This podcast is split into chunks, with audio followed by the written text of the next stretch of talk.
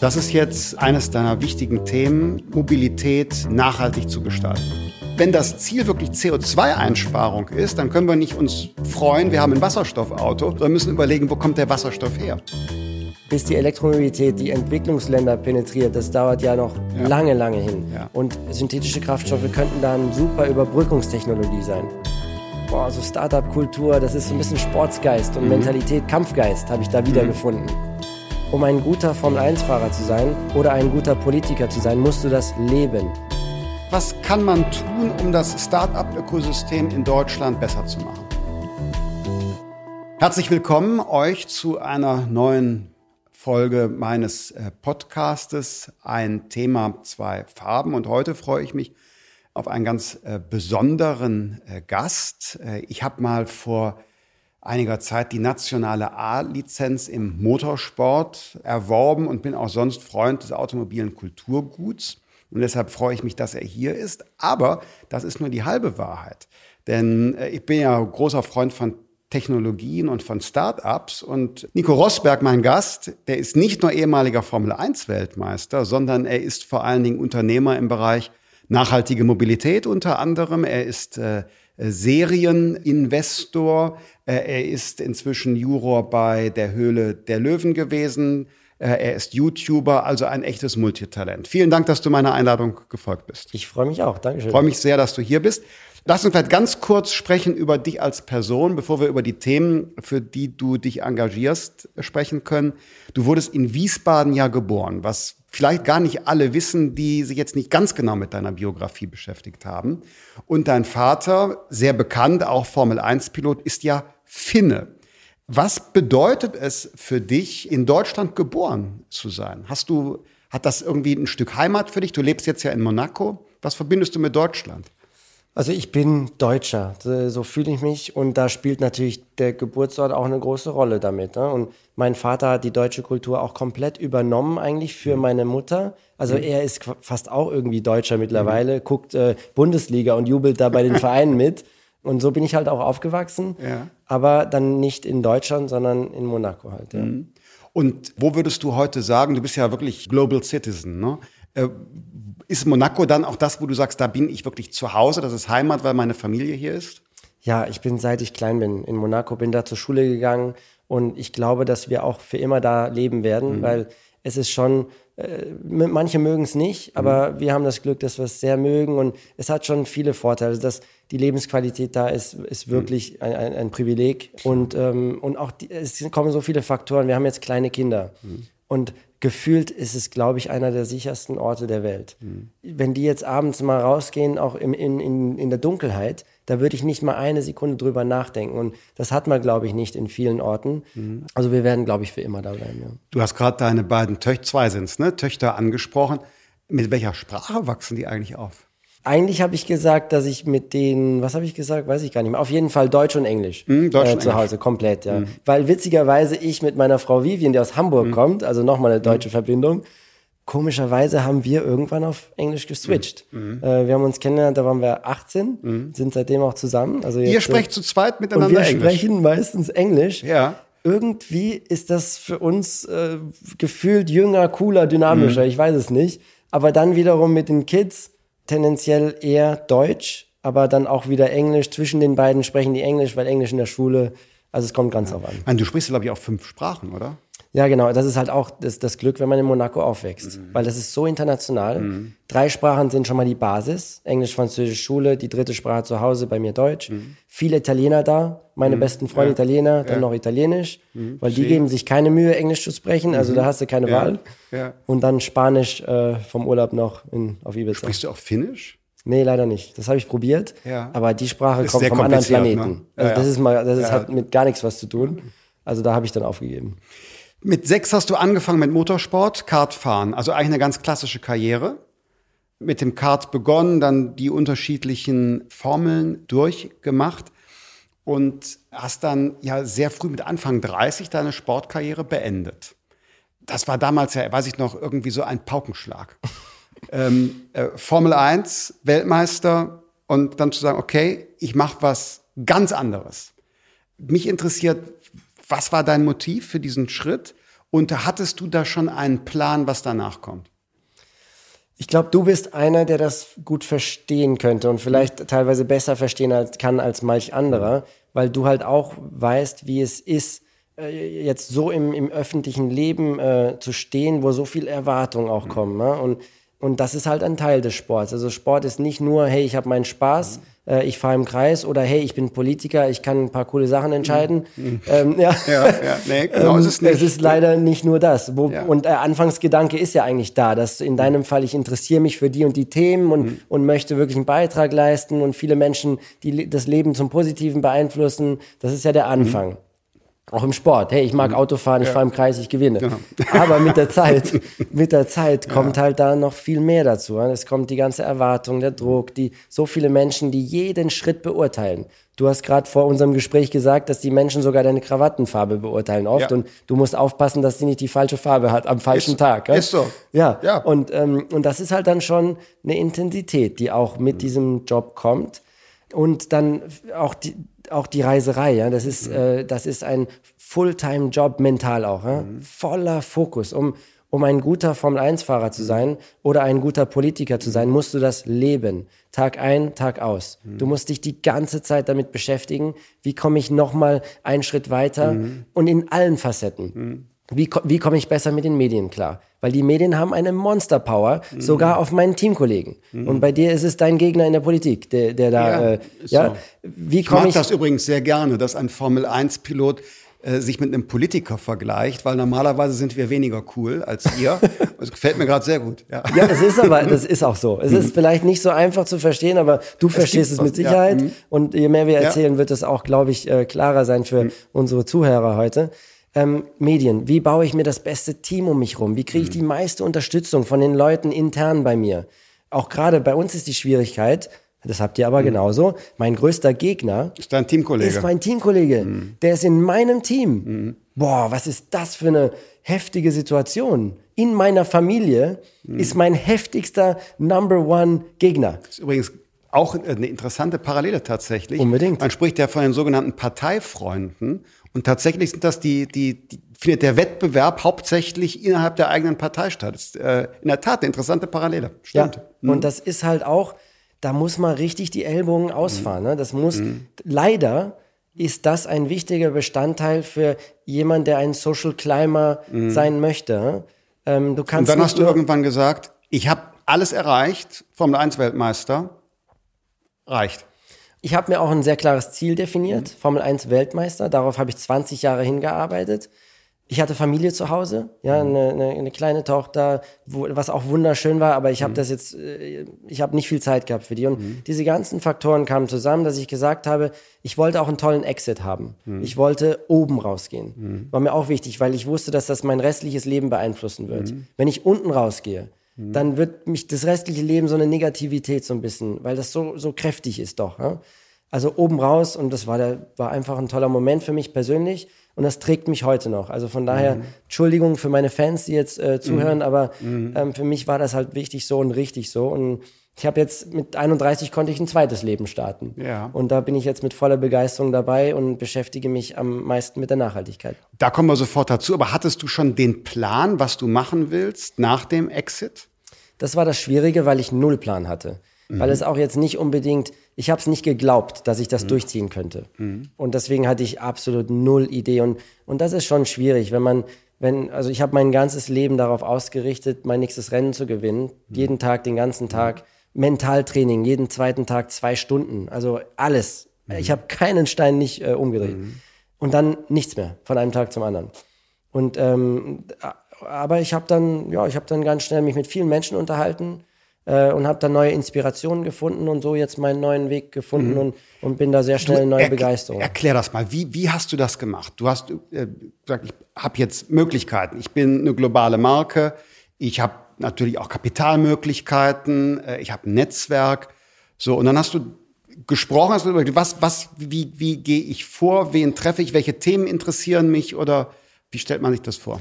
Also das ist natürlich klar ein Riesenvorteil gewesen, dass ich meinen meinen sportlichen Erfolg nutzen konnte für den nächsten Schritt. Klar. Erstmal konnte ich Menschen treffen dadurch, die mhm. normalerweise jetzt nicht so zugänglich wären. Wenn ich mhm. da eine E-Mail geschrieben habe, ja komm, äh, ich lade dich ein, wir können Klar. uns mal unterhalten. Klar. Und das habe ich auch äh, wirklich also quasi ausgenutzt. Dann, ne? Ich habe wirklich den Kontakt gesucht mit den inspirierendsten Menschen, äh, auch so erfolgreich wie möglich mhm. dann, um da, um da einen Weg zu finden. Und, und da sind dann verschiedene Inspirationsetappen mhm. äh, gewesen. Auch ein Dieter Zetsche von Daimler dann, mhm. der sich ein bisschen Zeit genommen hat für mich und, und mir die Zukunft von Mercedes gezeigt. Mhm. Wo ich gesagt habe, wow, das gibt's doch nicht. Die Mobilitätsdisruption zum Guten, ähm, wie, wie sich die positiv verändern kann jetzt, was da für Chancen entstehen. Das war so der erste Faszinationspunkt ja, für ja. mich. Dann äh, in Silicon Valley Reise, Tesla besucht. Ähm, Elon Musk habe ich auch vorher schon mal kennengelernt. Und dann der zweite so, boah, so Startup-Kultur, das ist so ein bisschen Sportsgeist und mhm. Mentalität, Kampfgeist habe ich da wiedergefunden. Mhm. mhm. Und so kam das Puzzle dann zusammen. Und dann war so mein erster Schritt, war dann in, als Investor in dieser Startup-Welt rein, in die Mobilität. Und, und das äh, fand ich ganz spannend. Und das ist jetzt eines deiner, deiner wichtigen Themen, Mobilität nachhaltig zu gestalten. Absolut, ja. Und da sind wir auf einem guten Weg, auf jeden Fall. Du bist im Bereich der, der äh, Flugtaxis unterwegs, bist da investiert. Du bist im Bereich Elektromobilität äh, investiert. Was, was genau ist deine Vision?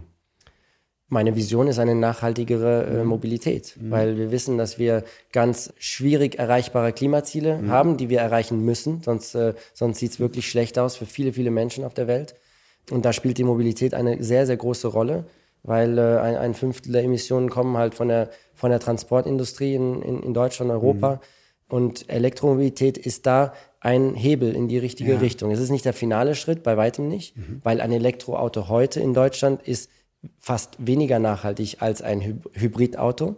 Ähm, ja. Besonders die ersten 100.000 Kilometer. Mhm. Nach 100.000 Kilometer kann man dann sagen, okay, das mhm. Elektroauto wird jetzt nachhaltiger, weil halt so viel Energie für die Elektroautos von den Kohlekraftwerken kommt noch heute mhm. zum Beispiel. Ne? Das ist natürlich überhaupt nicht nachhaltig. Mhm. Also es braucht dann schon viele ähm, Schritte, mhm. äh, um, um das Ganze dann äh, rund zu machen. Also die Energiewende ist halt ganz entscheidend, sonst bringt die mhm. Elektromobilität nicht viel.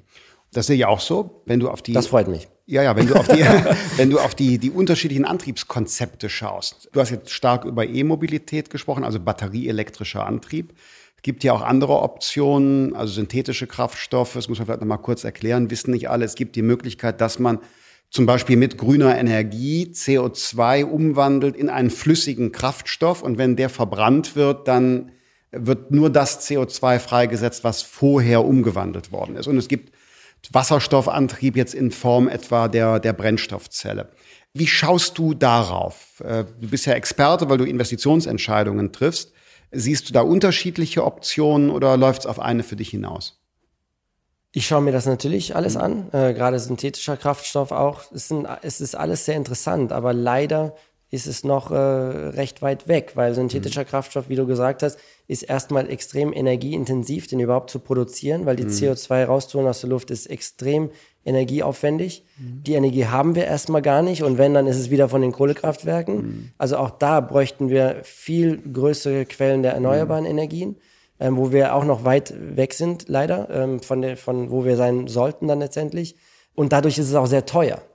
Also viel, viel teurer würde das dann sein als der Kraftstoff, den wir momentan haben. Und das mhm. ist äh, also das ist nicht demokratisierbar. Mhm. Ähm, und dadurch ist das momentan heute noch keine Lösung. Mhm. Aber ich bin sehr stark dafür, dass wir da kämpfen, um eine Lösung zu finden, mhm. weil auch für Entwicklungsländer, jetzt wenn wir nicht nur auf Deutschland gucken, bis die Elektromobilität die Entwicklungsländer penetriert, das dauert ja noch ja. lange, lange hin. Ja. Und synthetische Kraftstoffe könnten da eine super Überbrückungstechnologie sein. Aber leider, ja, mhm. es ist, äh, geht halt nicht so schnell Finde ich, finde ich sehr klug, was du sagst. In der Tat, wir dürfen nicht nur denken von Europa oder USA mit unserer Ladeinfrastruktur, Klar, genau. die wir aufbauen, ne, sondern man muss denken, wie ist das in weniger entwickelten Regionen? Und noch ein zweiter Punkt, Stichwort Überbrückungstechnologie, wie du es genannt hast. Wir haben natürlich Millionen Autos auf der Straße. Und wenn wir Klimaziele erreichen wollen, wäre es natürlich auch ein einen Schritt, nicht extra ein neues Auto hinzustellen, sondern das bestehende Auto mit vielleicht synthetischem Kraftstoff so nach und nach besser zu machen ähm, oder klimafreundlicher zu machen. Vermutlich hast du recht, es ist gegenwärtig noch sehr teuer.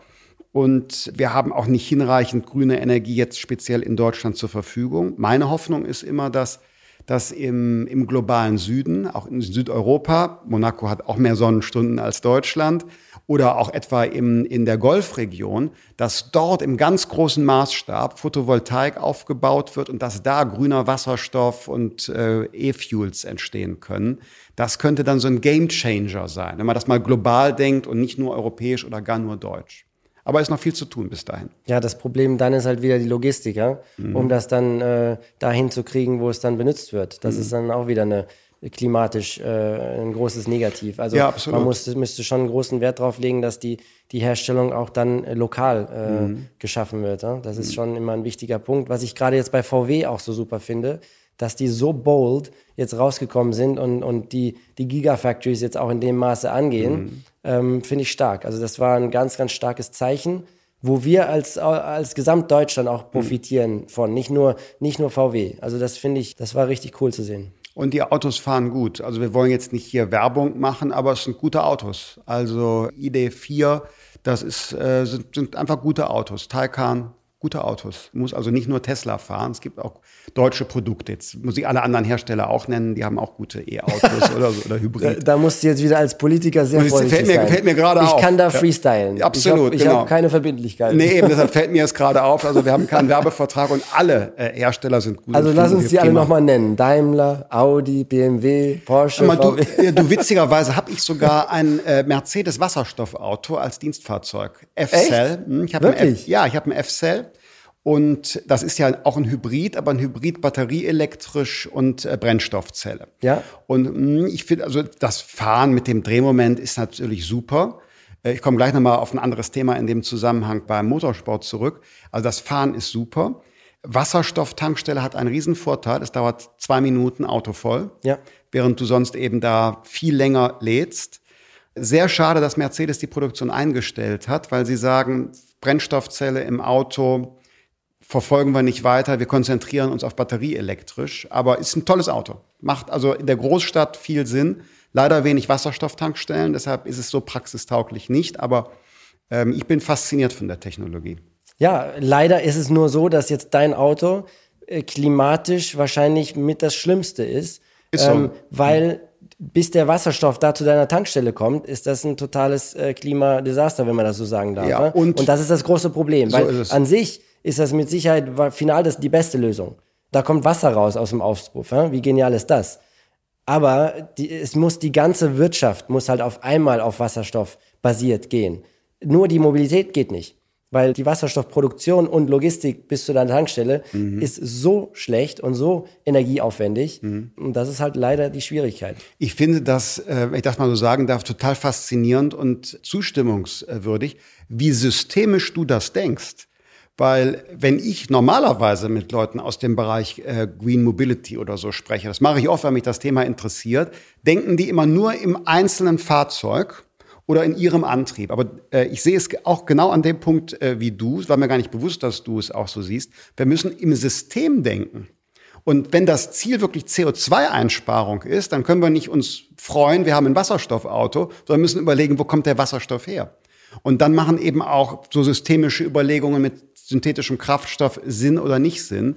Und äh, genau dafür brauchen wir auch eine, eine Politik, die, die einen Rahmen setzt, dass systemisch CO2 eingespart wird und nicht nur im einzelnen Auto. Ist ein Problem der CO2-Flottengrenzwerte, die wir in Europa haben. Ne? Da wird nur geschaut, ist es ein Elektroauto gleich gut? Woher der Strom für das Elektroauto kommt, spielt keine Rolle gegenwärtig für die Politik. Und da müssen wir, glaube ich, ansetzen. Was besser ja, machen. Und das ist halt eine Schwierigkeit, die die Politik hat weil Thema Wasserstoff ist halt ein Zehn-Jahres-Horizont. Ne? Mhm. Ne? Und jetzt kommen die Wahlen. Es mhm. wird keiner extra Wahlstimmen bekommen, wenn er heute sagt, oh, ich stelle jetzt äh, x Milliarden bereit für unsere Wasserstoffwirtschaft. Mhm. Leider. Obwohl das so wichtig wäre, jetzt schon da enorme Summen. Aber mhm. das ist halt eine der großen Probleme in der Politik, dass auch ihr ins Heute denken müsst ne, ja. für eure Wahlstimmen, weil ja. sonst äh, wird ihr nicht gewählt und könnt auch dann nichts bewegen. Ja. Und das ist leider so ein, so ein bisschen ein Lose-Lose da in dieser ähm, in, in, der Situation. Ne? Ist wahr, aber es gibt eben auch Leute wie dich, die das so langfristig sehen. Und ich glaube, denen kann man auch ein Angebot machen. Muss, ich bin bereit, ich höre. Ja, ja Angebot ist, wir, wir investieren in Wasserstoff europäisch. Und zwar richtig europäisch. Äh, wir haben heute gerade hier ein Programm beschlossen, äh, diesen äh, Next Generation Europa, 750 Milliarden für Europa. Ich finde, ein großer Teil müsste in den Bereich Wasserstoff investiert werden. Und zwar genau in der Zehn-Jahres-Perspektive, die du genannt hast. Und das können wir gemeinsam auch entscheiden. Ich glaube, die Mehrheit der Menschen würde das auch gut finden. Das würde ich aber gern auch noch als Wagniskapital sehen. Teilweise in der Startup-Landschaft, weil mhm. da ist halt auch eine Schwäche, die wir haben in Deutschland. In Amerika, die Versicherungsfonds, Pensionsfonds, die haben alle eine gewisse Allocation als Wagniskapital für die Startups, gerade in der Skalierungsphase. Wir haben schon Stipendien hier in Deutschland und gerade EU sehe ich immer mehr jetzt auch. Das in der EU heißt das mhm. Exist, äh, Exist-Stipendium. Mhm. Funktioniert eigentlich sehr, sehr gut. Ist mhm. echt äh, ein cooles System. Aber das hilft dir gerade mal, die GmbH zu gründen und, und dein Produkt mal ein bisschen zu entwickeln. Aber jetzt kommst du hin und, und willst mal äh, skalieren in der, in der Series A oder B. Da, da hast du, da, das, das ist Ende. Da, da ja. dein Kapital zu finden, ist sau schwierig. Also dann würde ich nochmal bitte sagen, dass ihr auch da eine Allocation hinpackt bin ich äh, total als, als Wagniskapital. Aber da bräuchte man schon eine recht große Änderung. Und da kann man von den Amerikanern lernen, wie, wie gesagt. Ja, ich freue mich über den Punkt, den du ansprichst. Sehe ich auch so. Wir haben jetzt ja in der Tat in Deutschland alleine zweieinhalb Billionen Euro, die verwaltet werden. Von Lebensversicherungen, Versorgungswerken und so weiter. Und es ist der Staat, der vorgibt durch äh, seine, seine Fragen der, der Risikoabsicherung, dass von diesem ganzen Geld der Menschen, die für ihr Alter zurücklegen, anders als der norwegische Pensionsfonds oder der kanadische Pensionsfonds, geht das alles in Staatsanleihen und in Immobilien. Weil direkte unternehmerische Beteiligungen wie etwa Venture-Fonds, die werden, werden gar nicht richtig berücksichtigt und deshalb passiert da viel zu wenig bei uns. Ich bin ganz deiner Meinung, wir haben eine Riesenchance für ein Win-Win wenn diese ganzen Lebensversicherungen und so weiter stärker investieren dürften, zum Beispiel in Startups. Dann haben die, die Kunden eine bessere Rendite, das heißt für das Alter mehr vorgesorgt. Und gleichzeitig haben wir enorm viel mehr Investitionskapital für innovative Unternehmensideen. Und ist eigentlich, eigentlich sehen das alle hier im Bundestag oder die allermeisten hier im Bundestag so, so dass ich hoffe, dass wir in den nächsten Jahren dazu einer Veränderung kommen. Kannst du das bitte noch faktischer darstellen? Wie kann diese Veränderung wirklich passieren? Mhm. Nicht nur ich hoffe, ja. sondern welche Schritte, du hast gerade gesagt, auch, die Wäre meisten sind eh schon dafür. Ja. Welche Schritte müssen jetzt passieren, damit da faktisch eine wirklich schöne, große, sichtbare Änderung passiert? Ja, kann ich gerne machen. Konkret geht es um, um Folgendes. Wenn eine Versicherung in eine Staatsanleihe investiert, das Geld ihrer Anleger, dann muss sie dafür keine Risikoabsicherung machen. Das heißt, sie muss kein Eigenkapital hinterlegen. Die Staatsanleihe gilt als risikofrei.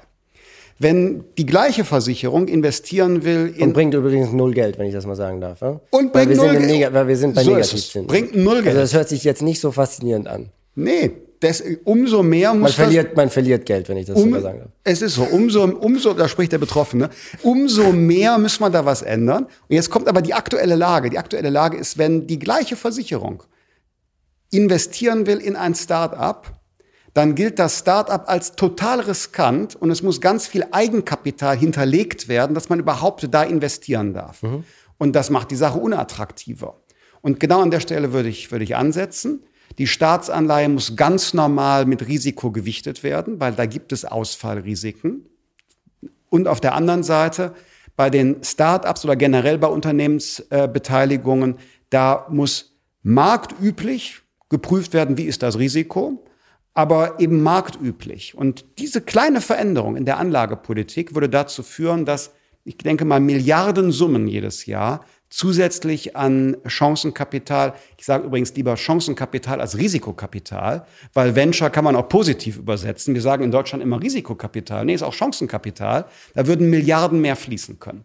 So, und das müsste eigentlich jetzt in diesen Tagen äh, müsste das entschieden werden. Also im Laufe äh, dieses und des nächsten Jahres könnte die Politik das entscheiden. Könnte. Ja. Oder es, es, es ist wahrscheinlich. Sie so. muss. Sie, muss. muss. Ja, ja, aber welchen Beitrag kannst du leisten, dass es wirklich passiert? Finanzminister werden. Das, dann, dann machst du es. Ja. Ja? Ja, ich arbeite. Dann, dann machst du die Unterschrift drauf. Ich arbeite dran. Okay, ja. das hört sich sehr gut an. Ja, ist, ist also wir, ist versprochen. Da können wir ja Hoffnung haben. ja, ja, ist versprochen. Ähm, wir sind jetzt schon genau beim, beim Start-up-Ökosystem. Ja. Du bist ja bei der Höhle der Löwen. Ja, da ähm, komme ich auch gerade her. Da war ich gestern. Ja, wir, haben grad, äh, wir haben gerade zwei Drehtage okay. hinter uns und äh, es wird ganz schön gefeitet. Okay. ja, es ist spannend. Also äh, wir wollen dich jetzt nicht einladen zu spoilern, sondern äh, wir ja. schauen es dann.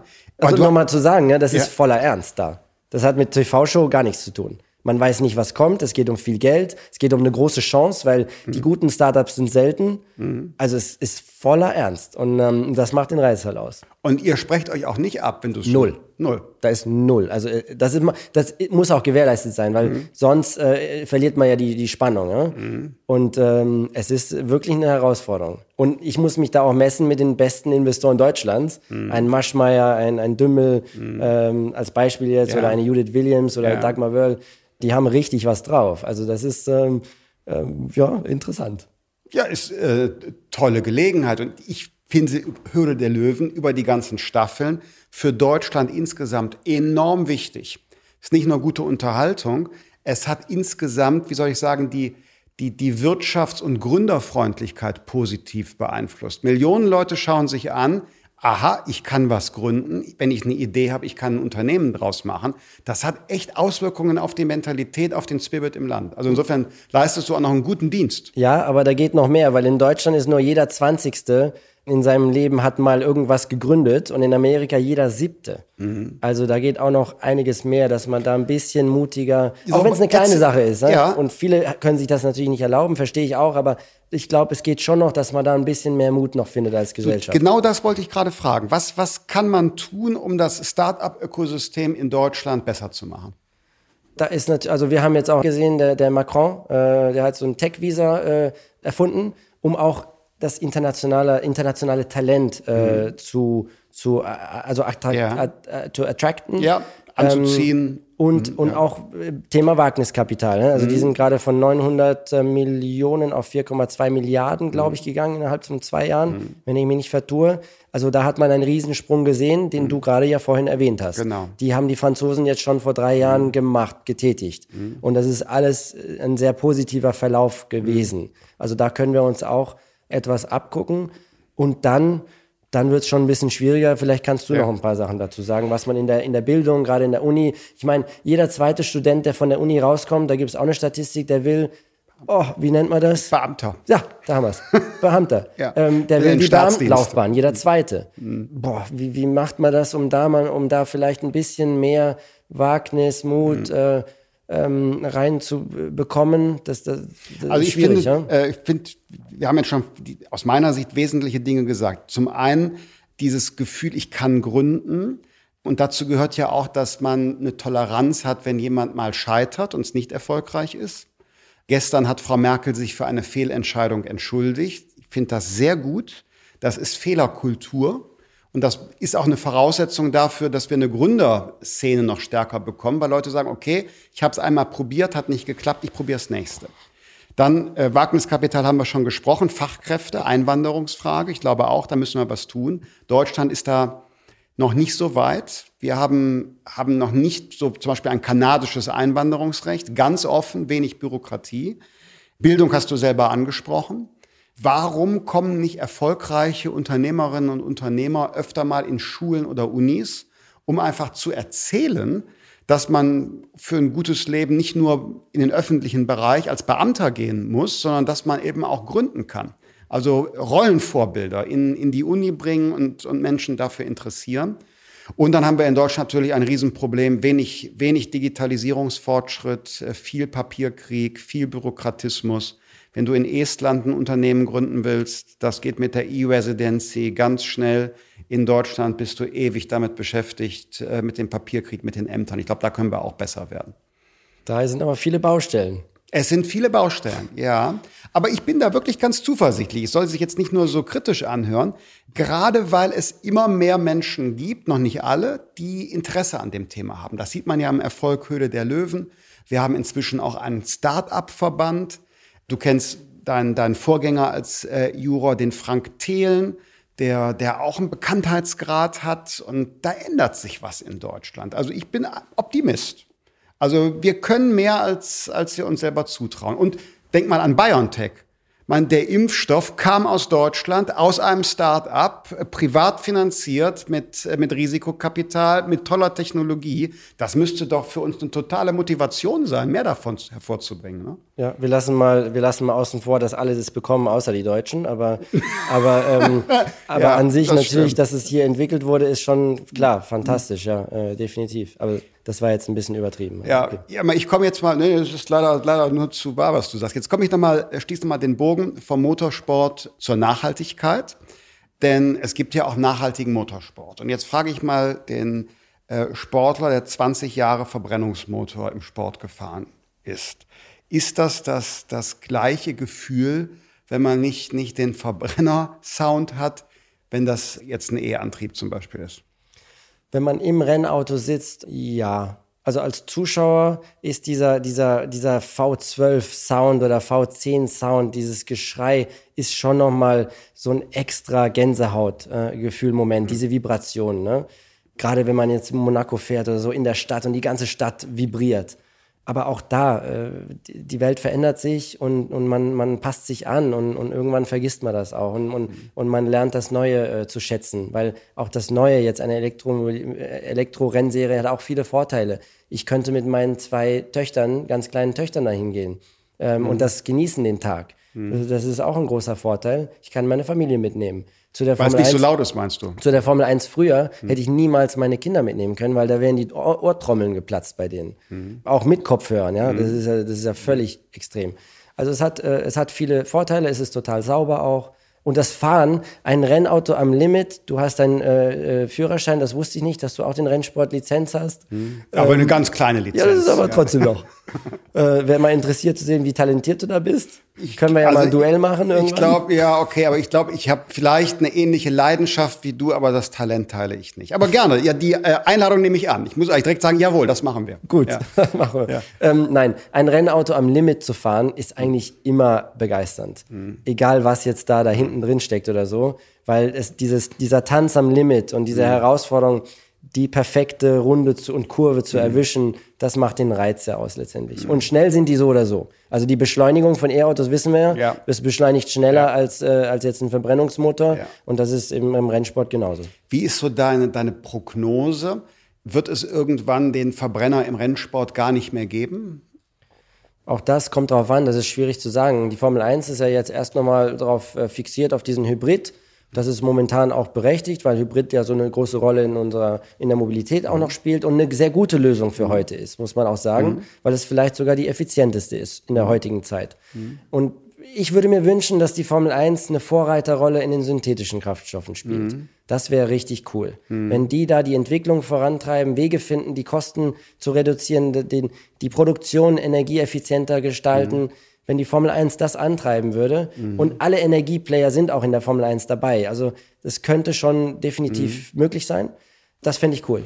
Jetzt Und haben wir ja so, fände ich auch cool. Jetzt haben wir ja so eine Phase, wo es, wo es eben diese etablierte Serie gibt und es kommen die neuen Serien. Ich glaube, du bist bei Formel E auch engagiert, ne? Investor seit ganz früher Zeit. Ja. Das ist auch so ein, so ein Investment, wo ich sehr stolz drauf bin mhm. eigentlich.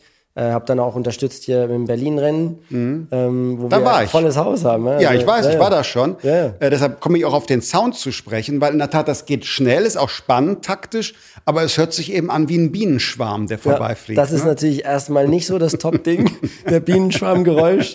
Da stimme ich zu, aber auch da gewöhnt man sich dran. und, so. und die Duelle und Battles sind richtig begeisternd. Mhm. Und jetzt gibt es die Formel E noch für Offroad, also ähm, nee, was, äh, Rallye halt. Ne? Mhm. Und da habe ich jetzt auch noch mein eigenes Team gegründet. Und das ist sehr spannend, weil da verbinden wir Nachhaltigkeit mit Rennsport, so wie noch nie zuvor. Und zwar fahren wir dann an, die, an den Orten in der Welt, wo der Klimawandel jetzt schon die größten Schäden mhm. zugefügt hat. Mhm. Und wir möchten da erreichen, durch das Vehikel des Sports mhm. sehr viel Aufmerksamkeit zu generieren mhm. für die Problematiken, um das noch tastbarer zu machen. Mhm. Ne? Äh, weil für viele Menschen ist es halt immer noch sehr weit weg, leider, dieser Klimawandel, ja. obwohl wir eine Jahrhundertdürre südlich von Berlin sogar ja. hatten. Ne? Also es ist sogar sehr nah an zu Hause sogar. Es ist überall. Und das darf man nicht äh, die vergessen. Seen, die Seen in Brandenburg genau. trocknen alle aus. Ja. Jetzt im April geht es, glaube ich, los, ne? Genau, im April gibt es die, gibt's die ersten Rennen. Wir gehen nach, äh, dann nach äh, Senegal, in die, mhm. in die Dürre mhm. und, äh, und dann nach Grönland sogar. Und da ist es auch uns wichtig, unser Plädoyer ist, dass wir nicht nur Aufmerksamkeit, mhm. sondern wir haben ein, ein großes Vorhaben. Mein Projekt heißt Driven by Purpose und mhm. da ist unser Plädoyer, dass wir jeden Ort in einem besseren Zustand mhm. hinterlassen, als wenn wir ankommen, ja. indem wir die lokalen Menschen unterstützen mit verschiedenen Initiativen, Charities ja. und so weiter und so fort. Und, und das finde ich ganz toll. Was sind das für Autos? Elektro äh, äh, jeder hat das gleiche mhm. und äh, und es ist äh, echt toll. Die besten Rennfahrer der Welt sind alle involviert. Ob es jetzt mhm. mein Ex-Rivale Hamilton ist, mhm. der hat ein Team, mhm. äh, die besten Offroad Fahrer der Welt, die legendären äh, amerikanischen Rennsportfamilien, ja. alle sind am Start. Sehr coole Idee. Jetzt hast du gerade schon einen Punkt gesagt, die die Autos sind alle identisch. Sehen die so aus? Ich habe eben zufällig gesehen, dein, dein WhatsApp-Profilbild. Ist das das Auto? Ja. Ah, okay, ja, das cool. Ist mein Auto, ja. ja, die sind aber alle technisch identisch. Alle technisch identisch, ja. Du kannst dann mit den Fahrern und mit dem Feintuning-Setup halt dann noch einen Unterschied machen. Was ich auch nochmal sagen muss, ist, dass wir Vorreiter sind, indem wir das ganze sportliche Event mhm. mit Wasserstoffenergie, also äh, die, die, den mhm. Strom für den sportlichen Event wird aus Wasserstoff erzeugt. Mhm. Und der Wasserstoff wiederum wird von einer Elektrolyse von Solarenergie mhm. also erzeugt. Also grüner Wasserstoff. Vor Ort, also komplett mhm. grüner Wasserstoff. Ja. Ähm, und da, das hat es so noch nie gegeben. Mhm. Und deswegen, das wird schon von A bis Z durchdacht, das Ganze, dass wir da jetzt nicht irgendwie Emissionen mhm. rausblasen, auf dem mhm. Weg zur Aufmerksamkeit mhm. generieren. Und das finde ich äh, super spannend. Ja, ist ein Leuchtturmprojekt. Ein, ein Aspekt noch, den, den ich jetzt da unter dem Sportgesichtspunkt sehe, das war, gab ja immer in, in der Formel 1 auch das Markenduell, das Duell der, der Ingenieure. Le Mans, äh, Ferrari gegen, gegen Porsche in den 70ern, in dem, in dem äh, Steve McQueen-Film und so weiter. Wenn du jetzt sagst, die technische Basis ist identisch, was macht das mit dem Engagement der Hersteller? Ist das dann für die, glaubst du, auf Dauer noch attraktiv? Formel E gab es ja Ausstiege jetzt von, von Herstellern. Wie, wie denkst du darüber? Natürlich ist es ganz wichtig für, für eine neue Rennserie, dass die auch attraktiv für Hersteller ist. Mhm. Und gerade diese Rennserie äh, ist für die Zukunft von Herstellern, die auf äh, Elektro-SUVs auch bauen in Zukunft. Mhm. Es ist sehr interessant, dass man da die richtig cool zeigt. Ja? Mhm. Und, und wie, die, wie die halt faszinierend sind als Autos. Es ist aber gleichzeitig auch wichtig, dass man die Kosten mhm. deckelt. Mhm. Und deswegen erstmal alle Autos gleich, um die Entwicklungskosten zu deckeln mhm. für uns private äh, mhm. Teilnehmer. Und dann mit der Zeit kann man das öffnen. Dann können Hersteller reinkommen, weil es halt für die spannender ist, wenn die einen technologischen Entwicklungsbeitrag mhm. leisten können. Und somit wird das dann Schritt für Schritt aufgebaut. Aber die sind jetzt schon voll heiß drauf. Also ich mhm. rede mit so vielen, die äh, mhm. kurz davor sind. Äh, und es sind auch ja. schon Hammer, Hammer aus, aus der USA schon drin. Also es sind schon einige drin. Äh, hast du vor, auch selber noch zu fahren? Nee, ich habe das abgehakt für mich. Ja, ja ich mhm. hab da bin total erfüllt und bin jetzt begeistert mit meiner neuen mhm. Rolle als mhm. CEO von dem Team und als Unternehmer halt im Bereich Nachhaltigkeit. Also du bist das, einfach ein konsequenter Mensch. Äh, ja, ich versuche sehr konsequent mhm. zu sein, aber manchmal äh, ist auch das schwierig. Ja, ich habe den Eindruck, du bist es. Ich ja. wünsche dir viel Erfolg ja. ähm, für die äh, spannenden äh, Investments, die du hast. Ich glaube, ihr habt hier in Berlin auch bald ein Event. Wir haben äh, mein Green Tech Festival. Das mhm. ist ein Leuchtturmprojekt von mir, was ich gegründet habe, zusammen mit zwei anderen Berlinern, mhm. 2019. Und, äh, und das ist, findet jetzt wieder dieses Jahr zum dritten Mal statt, äh, im, im Juni, 17. 18. Juni. Und letztes Jahr hatten wir Ursula von der Leyen äh, teilgenommen, sogar Sundar Pichai, Google CEO. Mhm. Also wir haben jetzt eine ganz tolle Flughöhe erreicht mhm. da und da bin ich sehr, sehr stolz drauf, weil wir mit dem Event natürlich eine Plattform darbieten mhm. für Changemaker, mhm. für die grünen Technologien mhm. und ähm, wir können dann einen ganz großen positiven Beitrag leisten. Also wirklich in unser aller Interesse. Viel Erfolg, gute Geschäfte mit diesen, diesen äh, nachhaltigen Ideen und äh, ich freue mich, dich dann bald bei der Höhle der Löwen wieder zu sehen und äh, vielleicht auch auf deinem Festival. Alles Gute, danke, dass du hier warst, Nico. Vielen Dank. Vielen Dank fürs Zuhören. Ich hoffe, es hat euch gefallen. Wer Anregungen für Gäste hat oder Feedback geben will, der schreibt mir am besten einfach eine Mail oder eine private Nachricht in den sozialen Medien. Diesen Podcast kann man abonnieren bei iTunes, Spotify, Deezer und überall, wo es Podcasts gibt. Auf Wiederhören.